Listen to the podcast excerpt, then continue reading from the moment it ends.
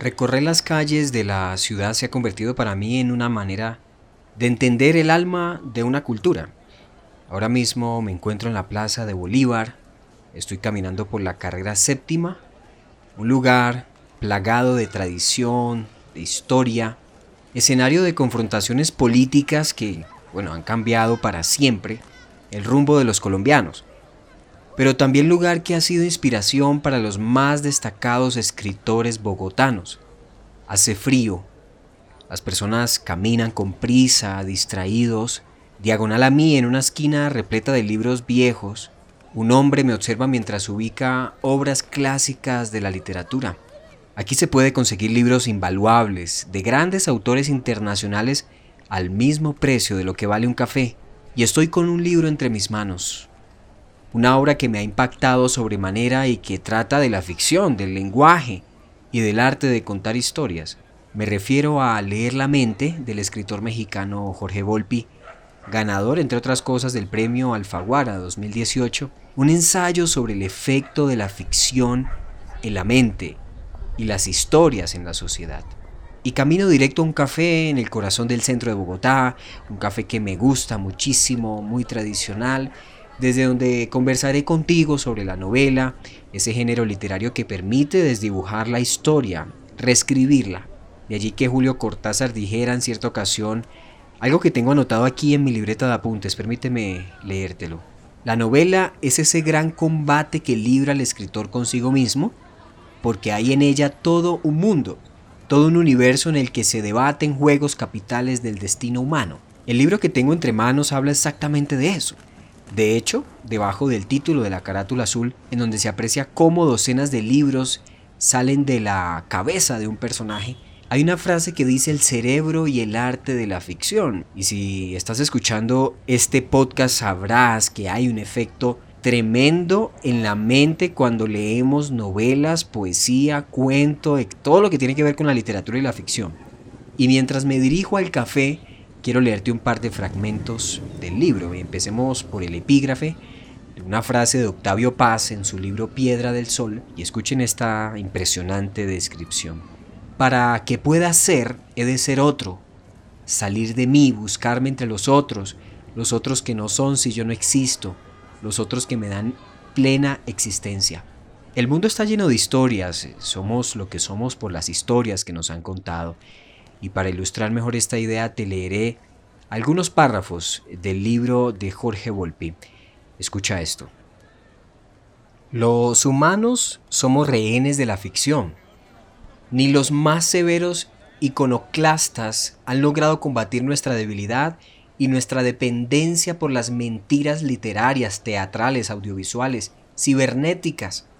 Pero ellas no nos deleitan, no nos abducen, no nos atormentan de forma adictiva por el hecho de ser mentiras, sino porque pese a que reconozcamos su condición hechiza y chapucera, las vivimos con las mismas pasiones con la cual nos enfrentamos a lo real, porque esas mentiras también pertenecen al dominio de lo real. Cuando leo las aventuras de un caballero andante o la desgracia de una mujer adúltera, cuando presencio la indecisión de un príncipe o la rabia de un rey anciano, cuando contemplo la avaricia de un magnate de la prensa o la caída de un imperio galáctico, o cuando lucho por sobrevivir a un ataque de invasores alienígenas, mi mente sabe que me encuentro frente a un escenario irreal y al mismo tiempo se esfuerza por olvidar o sepultar esta certeza mientras dura la novela, la pieza teatral, la película o el juego de video. En resumen, la conciencia humana aborrece la falsedad y al menos durante el tiempo precioso que dura la ficción, prefiere considerarla una suma de verdades parciales, de escenarios alternativos, de existencias paralelas, de aventuras potenciales. Impactante lectura.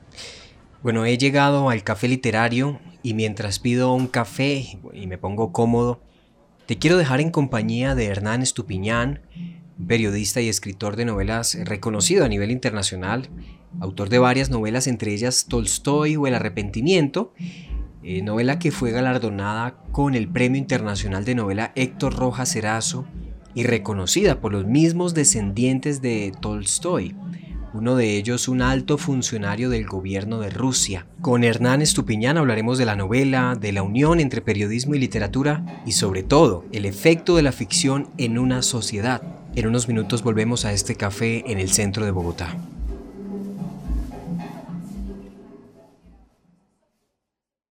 Hernán Estupiñán, un novelista y periodista bogotano. Criado en Bogotá eh, desde muy niño, pero boyacense de cuna. Y digamos que Bogotá es la ciudad que me adoptó, que me ha dado todo. Y por eso me considero doblemente boyacense y bogotano. Estoy en Bogotá desde cuando tenía 7, mm, 8 años de edad. Así es que es la ciudad donde, donde he crecido y donde me he formado. Hablemos eh, del género de la novela y de su profesión como periodista. ¿Usted cómo ve esta unión, este tal vez matrimonio a veces entre periodismo, literatura, ficción y no ficción? ¿Usted cómo vive esto? Bueno, yo estoy más un poco acostumbrado a esa pregunta, ¿no? Cada vez menos, porque digo, o suelo decir cuando me hacen la pregunta que por fortuna en los aeropuertos y en las reuniones sociales a las que asisto cada vez menos, ya no me preguntan qué hechos son las noticias del día, sino qué libro estoy escribiendo, lo cual ya habla de un recorrido en la literatura, haberme quitado un poquito eh, ese buen lastre del periodismo que lo sigo ejerciendo con amor y compasión porque es la profesión que Dios puso en mi vida para darme de comer y para educar a mis hijos, eh, pues cada vez estoy más eh, cercano a la literatura por fortuna. Ya he escrito un libro de cuentos y cinco novelas, lo cual ya habla en cierta forma de un mundo narrativo más que de una obra. Entonces estoy acostumbrado a que me pregunten eso, pero en el caso mío no es un matrimonio, es un divorcio. ¿Por qué? Porque yo a la hora de hacer literatura hago literatura y a la hora de hacer periodismo hago periodismo, al punto en que en una de mis novelas, en El Nuevo Reino, eh, yo encontré una historia de una monja eh, que fue muy famosa aquí en, hace unos 10 o 15 años, que era la monja Leticia eh, López, y que a quien acusaban de haber eh, asesinado a una de sus compañeras. Y pues yo me puse a pensar que, que esa tragedia tenía que tener alguna base de realidad y para separarlo me fui al siglo XVIII y, e investigué qué pasaba en los conventos del siglo XVIII en el tránsito de la colonia a la república y conté eso en, eh, en, el, en el Nuevo Reino, que es una novela que tiene, digamos, el doble plano narrativo de, de, ese crimen, pero en el siglo XVIII para disociarlo del periodismo y para evitar la tentación de que el periodista metiera la nariz en, en, los intereses o en los terrenos del escritor. Y el otro plano narrativo, digamos, por un lado está la historia, como una especie, digámoslo así, de, de crónica, pero contada con un lenguaje místico que remite a ese siglo de la transición que ya he contado. Y ese plano narrativo se refiere a que acá hay allí unos elementos de teológicos de lo que pasaba en los conventos, de por qué las mujeres iban a los conventos, y más que hacer una mirada de que las mujeres estaban condenadas a que fueran a los conventos por, por, por feas o porque en la casa no las dejaban hacer lo que querían, yo lo que encontré es que las mujeres iban de verdad por un, por un verdadero amor a Cristo. Descubrí todas esas cosas y encontré unos retratos de las monjas muertas de la época de la colonia que estaban distribuidos entre México y Colombia. Curiosamente vine a conocer esos retratos mucho después en la vida real en una exposición que hubo aquí en la biblioteca, en el Museo Nacional, y pues fue impactante para mí ver los retratos que yo había visto en los libros en la vida real, cómo eran esas pinturas. Todo eso no tiene nada que ver con el periodismo, por eso digo que yo disocio a la hora, que es un divorcio en mí, porque a la hora de hacer periodismo yo hago periodismo y a la hora de hacer literatura hago literatura. No me gusta esa mezcla del género de periodismo literario literatura periodística, por lo menos a la hora de hacer literatura no, no, no, no lo contemplo. Pero como todo buen escritor veo que hay una investigación detrás de sus novelas. ¿Utiliza técnicas del periodismo para escribir sus novelas? Eh, esa pregunta sí es bastante interesante, digamos porque es verdad en mi caso. Claro, yo utilizo las armas del periodista para hacer mis investigaciones y fundamentarlas. Me gusta ir a los lugares donde narro la novela, donde ocurre la acción, donde por donde pasan mis personajes.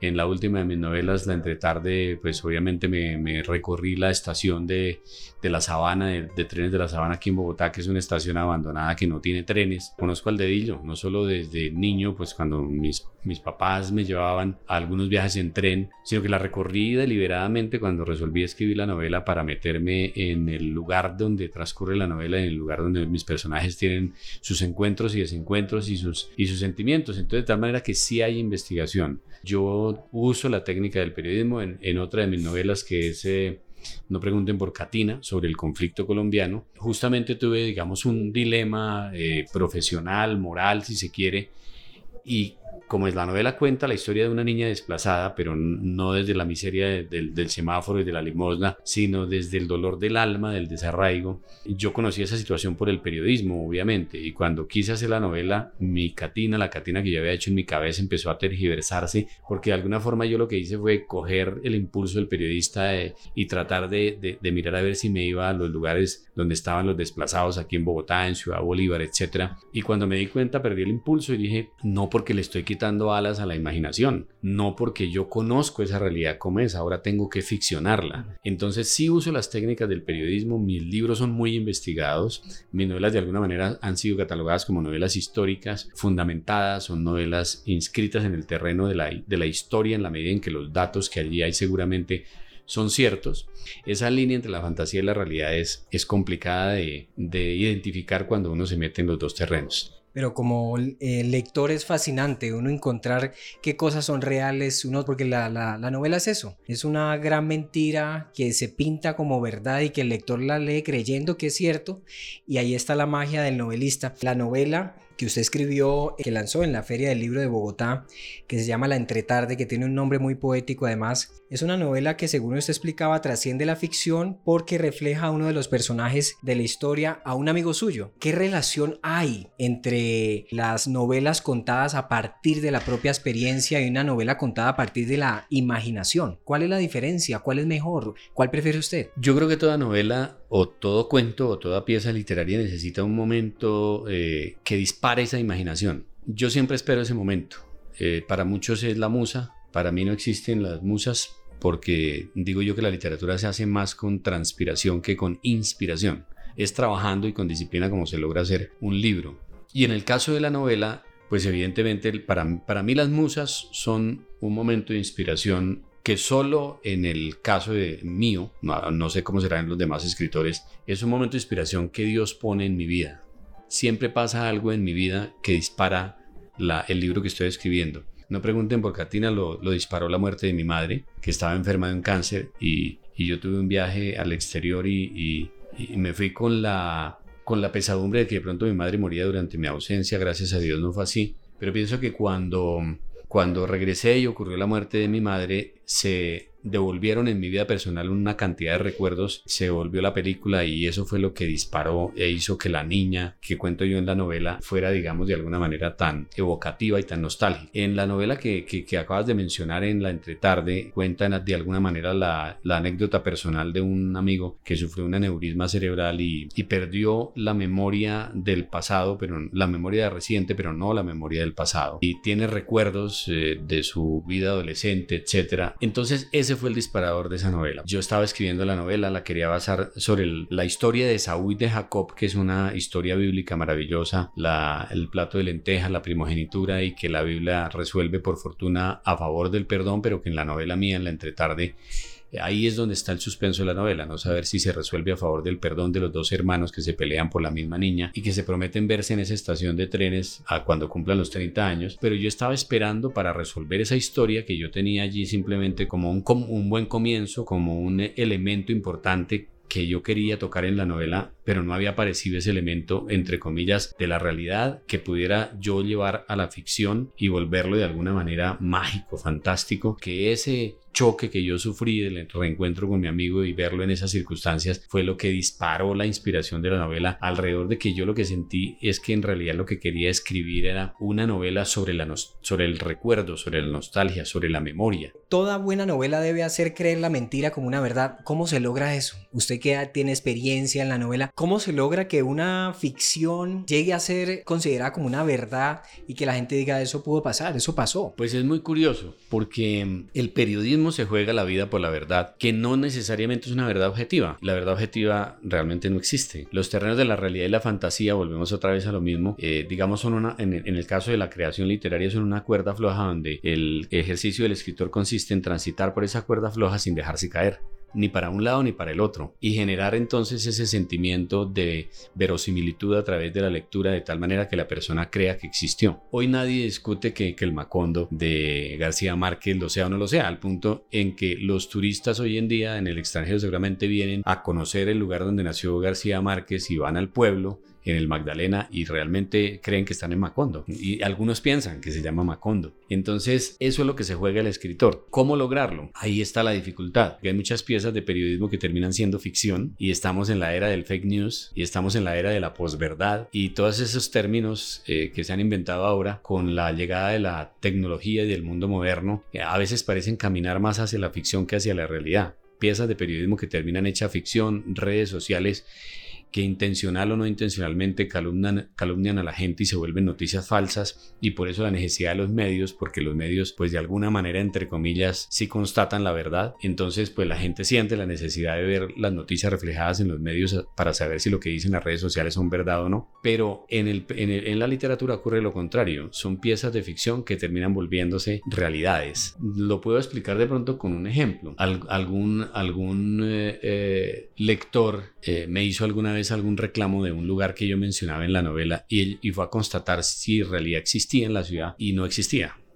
Era una invención mía. Entonces me reclamaba que que por qué ponía eso en la novela si ese lugar de Bogotá no existía. Entonces eso fue en una, conferencia en la Feria del Libro, se paró otro lector y dijo, pues para mí existe, punto. Eso es así. Entonces el, el, escritor se juega la verosimilitud a través de la ficción. Uno tiene que hacerle creer al lector que lo que está contando es verdad. Y en eso consiste el juego de la, de la literatura, en hacerle creer al lector que de verdad ese lugar existe y en mitificarlo al punto en que el lector llegue a considerarlo en su mente como un lugar absoluto y verdadero. Muchas de las novelas terminan siendo, o muchas de las piezas literarias terminan siendo eh, realmente denuncias de una verdad que está oculta y al escritor le corresponde trascender ese plano y sacar esa verdad oculta y traerla. Ahí está para eso la historia. La, obligación de los escritores es eh, desdibujar la historia. Nosotros no tenemos, no, no tenemos que dejar que, los, eh, que la historia se cuente siempre desde el lado oficial y que la verdad sea la verdad del Estado o de la iglesia o de la religión o de los estamentos o de las instituciones. El, el objetivo del, del, del, escritor en la, en la pieza de ficción para volver la realidad es hacer el ejercicio al revés, es tomar todas esas cosas que están allá ancladas como en, un, como en una cripta y sacarlas para contar la otra verdad. Usted acaba de responder una de las preguntas que le iba a hacer sobre un libro de Juan Gabriel Vázquez que se llama Viajes con un mapa en blanco, en donde él dice que la novela es una profunda exploración sobre el caso humano. Bueno, ¿para qué sirve la novela? O sea, hay, gente que lee novela por entretenimiento, pero la novela tiene un sentido social realmente. ¿Qué importancia tiene en la cultura la novela? Bueno, comparto con Gabriel eh, su percepción alrededor de que sí es una profunda exploración sobre, sobre todo lo que somos los seres humanos. Y en estos días en que otorgaron el premio Nobel a dos escritores, me parece que está muy bien el premio a, Olga Tokarczuk. Me parece que no está tan bien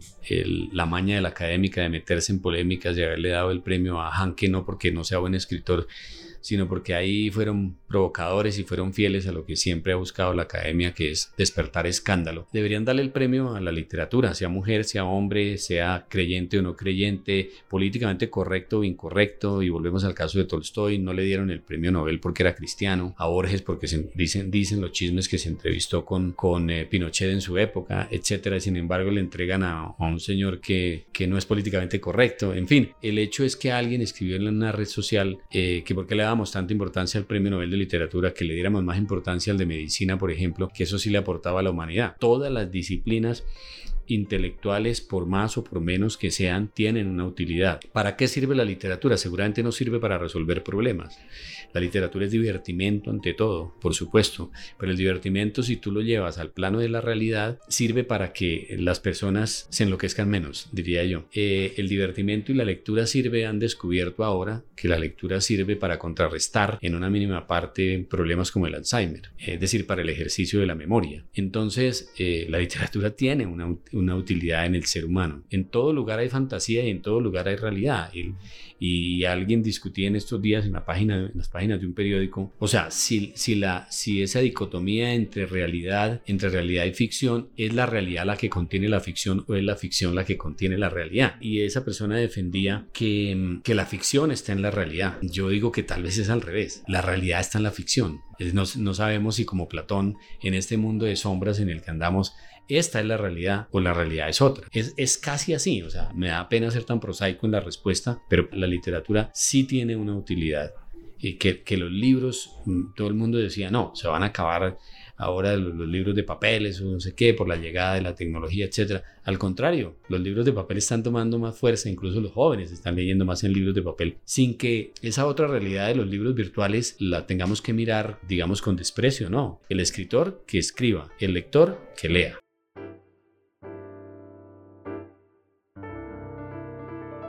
He avanzado varias páginas en el libro de Jorge Volpi, Leer la mente, y he llegado a un punto crucial de la lectura mientras me tomo mi café, capuchino, muy rico, delicioso, el café colombiano es el mejor. Y he llegado a esa parte crucial del libro en donde se habla del impacto neuronal de leer y escribir. Así que antes de escuchar el último fragmento de la entrevista con Hernán, quiero que escuches esto.